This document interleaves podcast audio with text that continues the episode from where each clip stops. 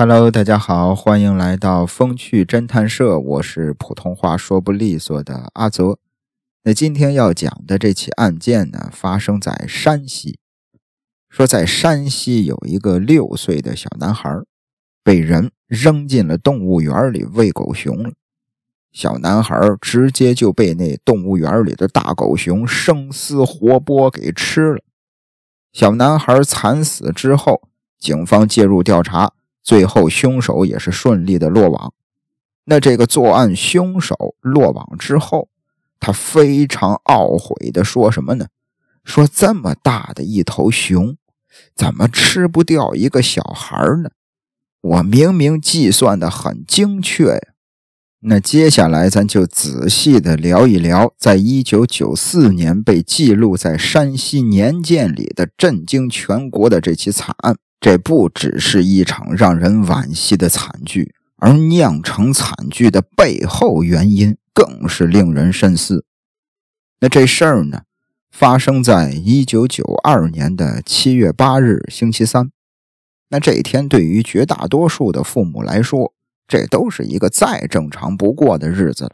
可对于山西省长治市的女医生林辉来说，这注定是一个不眠之夜。因为他六岁的儿子林浩啊，自从下午托儿所放学回家之后，就突然失踪了。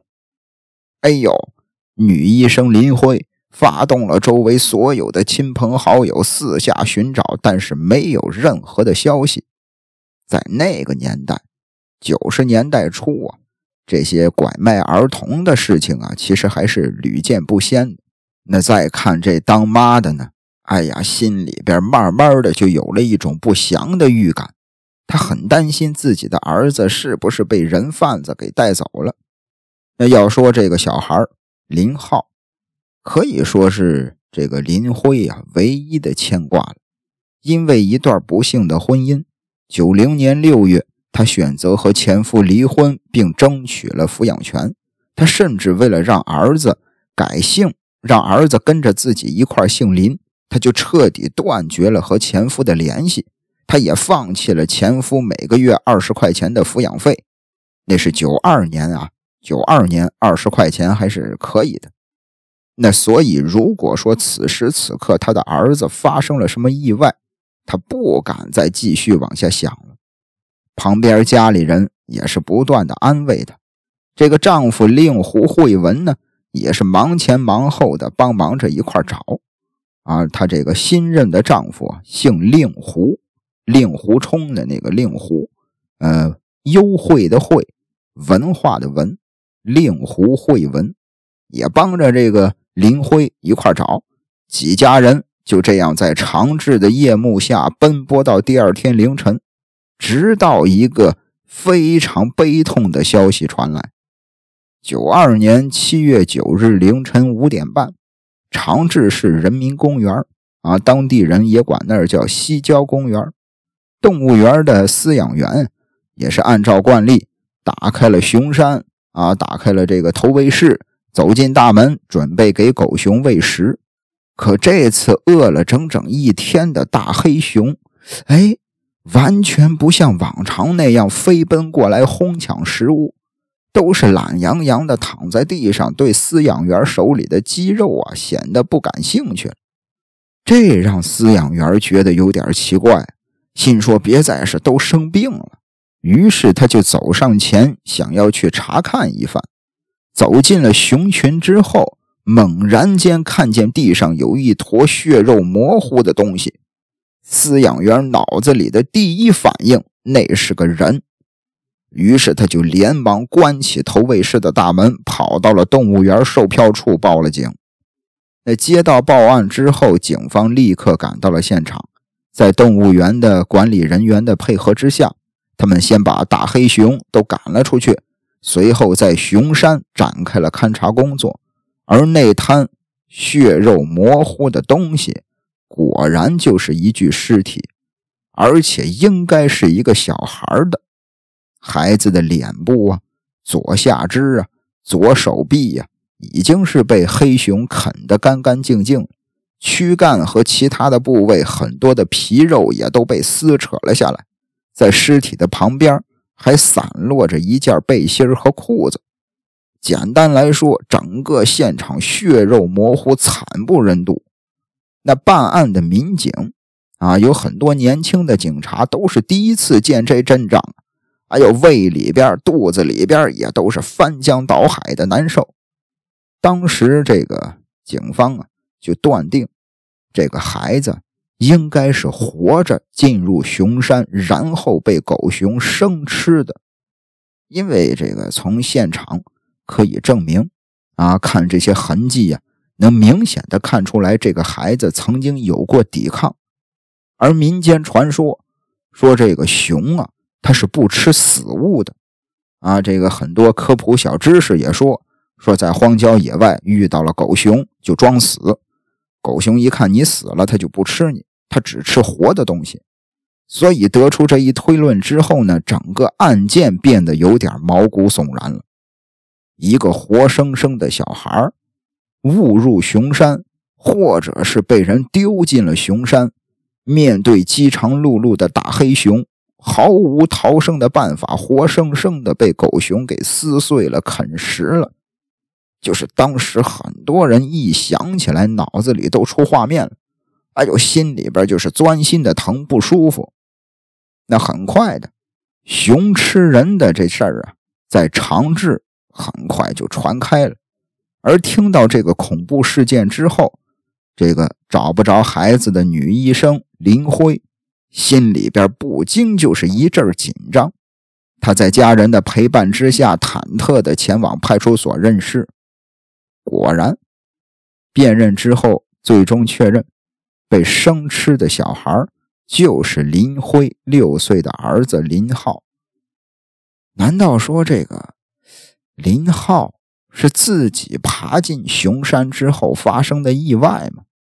很快，警方就否认了这个猜测，因为小林浩啊，身高是一百零九公分，那熊山的这个周围的栏杆呀。高度是一米，熊山里边的水泥墙呢，高度是四米。也就是说，小孩即便可以从栏杆这儿攀爬，但是如果没有东西垫脚的话，他也不可能自己爬进去。而熊山周围根本就没有足以垫脚的东西。检查栏杆之后，也没有发现栏杆上有攀爬的痕迹，也没有那种踩踏的痕迹。也就是说。小男孩林浩是被人给扔进熊山喂熊的，这就是一桩丧心病狂的谋杀案。长治市警方立刻立案展开调查。那有了尸源之后啊，警方首先要对孩子的生父、家长啊这些人际关系展开调查。可是排查来排查去，发现这些人也都没有什么作案的嫌疑。所以，孩子的继父啊，那个高材生令狐慧文立刻进入了警方的视线。然而，当警方去询问令狐慧文的时候啊，发现他的回答基本上也没什么问题，啊，说话也是有条不紊的。而且，七月八日，也就是小男孩遇害的那天，这一整天的行程，人家令狐慧文呢也是交代的清清楚楚。哎，这一天我都干嘛了？我去哪儿了？我见过什么人？而且经过这个后期调查核实之后，确实各个时间点基本上也都对得上。但问题是什么呢？在那个年代啊，八九十年代的那个公安呀、警方啊，查案子那会儿没有什么高科技技术，没有什么 DNA，没有满大街的监控摄像头。啊，没有什么这个，甚至那会儿连指纹采集都不是很成熟，所以说那会儿的警方公安破案靠的完全都是经验。那此时此刻有经验的这个老公安啊，就觉得这事儿其实不太对劲儿。怎么呢？因为一个正常人，他怎么可能能把自己一天的行程记得这么清楚？啊，几点到几点我去干嘛了？几点到几点？我碰到谁了？我跟他说的什么话？几点到几点？我又坐的哪路车？我又去中午吃的饭？我吃的什么？我又碰见谁？谁会记得这么清楚啊？这个令狐慧文对警方交代的行程时间点，从早上开始到晚上，都能精确到几点几分所以警方认为，这小子似乎是在极力的伪造、隐瞒着什么。就是看似这么完美的一件事儿，其实这是犯下了一个大错误了。大家伙，警方决定重点的查一查这个令狐慧文。结果这一查。还真有发现。要说这个令狐慧文呢，是一九五八年出生在山西省，那从小这小子就是个天才少年。一九八二年毕业于山西农业大学之后，进入了长治市下属郊区的一个科协工作，啊，算是当地远近闻名的这个有为青年了。那工作之后呢？他认识了当地的一个女青年，俩人谈了恋爱之后，很快就结婚了。那两个人的日子算是过得也挺美满的啊。要说这个令狐慧文也挺疼媳妇儿，两口子算是挺恩爱。但问题是，结婚有几年了，一直都没孩子啊。这个令狐慧文的这个媳妇儿依然都没有怀过孕，这就让他有点焦虑了。于是两个人决定，咱呀去医院检查一下吧。而体检结果是女方有问题，无法生育。一开始，这个令狐慧文啊还安慰自己的媳妇儿，安慰他老婆说：“没事啊，咱这个大不了要不了，咱就不要，是吧？大不了咱就去去抱养一个，哎，咱收养一个养子。反正当时这夫妻俩的感情啊。”似乎并没有因为这件事造成什么影响，后来慢慢的还真就抱了一个养子，哎，俩人养着这个孩子，可没想到的是什么呢？慢慢的这老小子呀，他开始心里不平衡了，因为他一直有着强烈的算是封建思想吧，啊，就认为不孝有三，无后为大，他觉得自己跟前现在这个孩子不是自己亲生的。那如果没个孩子传宗接代啊，怎么向自己的祖宗交代呢？因此，在一九九零年年初，他果断的和媳妇儿提出了离婚，并且把抱养来的这个孩子留给了前妻抚养。那这边离婚之后，这小子也是四处的托人打听，找适龄的单身女青年，很快的。就认识了离异并且带着一个儿子的女医生林辉，就是我觉得这个呃令狐兄啊，这个令狐慧文啊，他之所以会选择带着孩子的林辉，可能有两个原因。那首先，我觉得可能是他自身的这个条件呀也一般啊，可能也就是人脑子脑袋瓜子比较聪明，可能除此之外也没什么优点。那这个林辉呢？他有过孩子啊，离婚带着一个儿子，她生过孩子，说明肯定没有什么问题，保证能怀孕。于是相处了一段时间之后，这俩人就结婚了。那结婚之后，这一家三口其实过得也挺幸福的。这个小林浩啊，虽然不是亲生的，但最后也改口喊令狐慧文，喊他爸爸了。没多长时间。这个林辉呀，告诉司徒慧文说自己怀孕了。要说这可是天大的喜事儿啊！两口子都有稳定的工作啊，收入也都不错。即便是两个孩子，这也是养得起的。可问题是，当年的计划生育政策只允许少数民族和华侨申请二胎，也就是说，基本上大多数普通老百姓。一家两口子只能生一个孩子，啊，这个阿泽我就是计划生育，我家里就我自己一个孩子，独生子。所以说，八零后、九零后这一代独生子特别多。那有点跑题了啊，咱这个说回来，这个林辉他已经有孩子了，已经有了这个林浩了。如果要是再生，那就是超生。那这个林辉没办法。他按照这个国家的政策，他只能去堕胎，只能是把肚子里的孩子打了。但问题是，人家令狐慧文肯定不愿意呀。他离婚当初啊，不就是为了想要一个属于自己的孩子吗？所以说，两个人就这么一直拖着拖着。那再看现如今，调查到这儿了，公安民警有了一个大胆的推测，说如果这个小男孩林浩，如果他死了，那这两口子就可以生育了。他就不是二胎了，你说这会不会是令狐慧文杀人的动机？于是乎，长治市警方立刻将令狐慧文请到了公安局。然而，面对警方的审讯，令狐慧文也是哎，这个表示自己很委屈啊，大喊冤枉啊，坚称自己当天就没有回家。这个小林浩啊，他是自己开门跑到这个熊山跑出去玩，这才发生的意外。那没办法，警方只能对令狐慧文家进行了搜查，并且也没费多大的功夫吧，就在他们呀这个夫妻俩的大衣橱下边，发现了一个黑色的公文包。公文包里边放着一件林浩当天穿的 T 恤。而公文包上呢，没有林浩或者其他人的指纹，只有令狐慧文一个人的指纹。那就在这个时候，另一路的民警又找到令狐慧文八号下午四点到八点之间的有这么一小段形成的空白期。那如果是熟人骗林浩去熊山的话，那这段空白期就足够他犯案了。那得知这些证据之后，这个，哎呀，林辉啊，林浩的母亲司徒慧文的这个媳妇儿，就先动手了，干了一件什么事儿呢？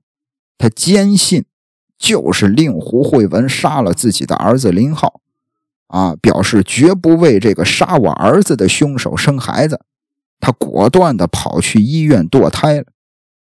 这边一堕胎，孩子打完了。令狐慧文也知道，整个人就傻了。哎呦，心说我这白忙了一通啊！坐在那儿发呆，发了好长时间的呆，最终承认了自己的恶行。怎么回事？一九九二年七月八日下午四点，令狐慧文利用行程间隙。先回家把儿子林浩用自行车带到了人民公园里，哎，而且诱骗人家孩子，哎，诱骗他自己在公园里边玩哎，我去办点事儿，呃，到了几点我来接你，咱爷俩咱去吃好吃的。小孩哪懂这些呀？自己在公园玩，随后返回家之后，这个令狐慧文就开始假装的到处去找林浩。晚上八点。公园已经没人了，他又打着出去找儿子的借口来到公园，将林浩身穿的这个 T 恤和短裤脱下来，并把他抱上了熊山西边的围墙，狠心的把这小孩从围墙上推了下去。饥肠辘辘的黑熊看见有活物进来了，就开始疯狂的撕咬小孩，而尽管。令狐慧文此时，他听见了儿子撕心裂肺的求救声，他依然头也不回地离开了公园。回家之后，给家里人说没找着，啊，出去找了一圈，哪儿都没找着。那聊到这儿，案情水落石出了。这个，这个，这个令狐慧文呢，被抓了之后，林辉啊，就是林浩的母亲。去过一次监狱探视，去看过令狐慧文。当时他给令狐慧文说了一段话，他说：“这个林浩啊，虽然不是你亲生的，可他也喊你爸爸呀，一直把你当亲爹看待。前几天他班上组织去这个春游，我给他买了一排养乐多，他心疼你，还留了一瓶，说等你回家之后给你喝。”而你居然拿它去喂熊，这是这事儿太他妈残忍了！这应该是新中国历史上唯一的一起活人喂熊杀人事件。而且还是一个只有不到六周岁的孩子。那是，哎呀，想到这儿，大家伙聊到这儿，大家伙可以想象一下，一个六岁的小孩被扔进了这个熊山里，一掉下去，周围全都是大狗熊、黑瞎子。谁能理解临死前孩子的这个绝望和恐惧啊？就是现在这个，闭上眼睛想象一下，如果把我换成林浩的话，真的那种痛苦，想想都不寒而栗。而这个丧心病狂的继父，似乎没有任何的悔意啊！被抓之后，他说出了咱开头的那句话：“这么大一头熊，怎么都吃不掉一个小孩呢？”我明明计算的很精确，哎呀，这个最后这个闲聊一句吧，就是咱都知道啊，这个世界上很多的国家它是没有死刑的啊，这咱也可以理解，一个国家一个国情嘛。但值得庆幸的是，咱们国家是有死刑的。但是看了这么多的案件和这个罪犯之后啊，有时候就觉得枪决。枪毙了这些人，有点太便宜他了。一枪开过去之后，嘎嘣一下死了，没有任何的感觉。你看他生前办的这些下三滥的事儿，有点太便宜他了。不知道大家听没听说过，古代有一种刑罚叫凌迟处死啊？我觉得可以这个考虑把这个凌迟处死这个刑罚给他恢复一下。那聊到这儿，这期节目也就结束了。如果你喜欢我的分享，喜欢我的讲述，不妨订阅关注一下。感谢您的收听，咱们下期再会。蓝蓝的天空，银河里有只小白船，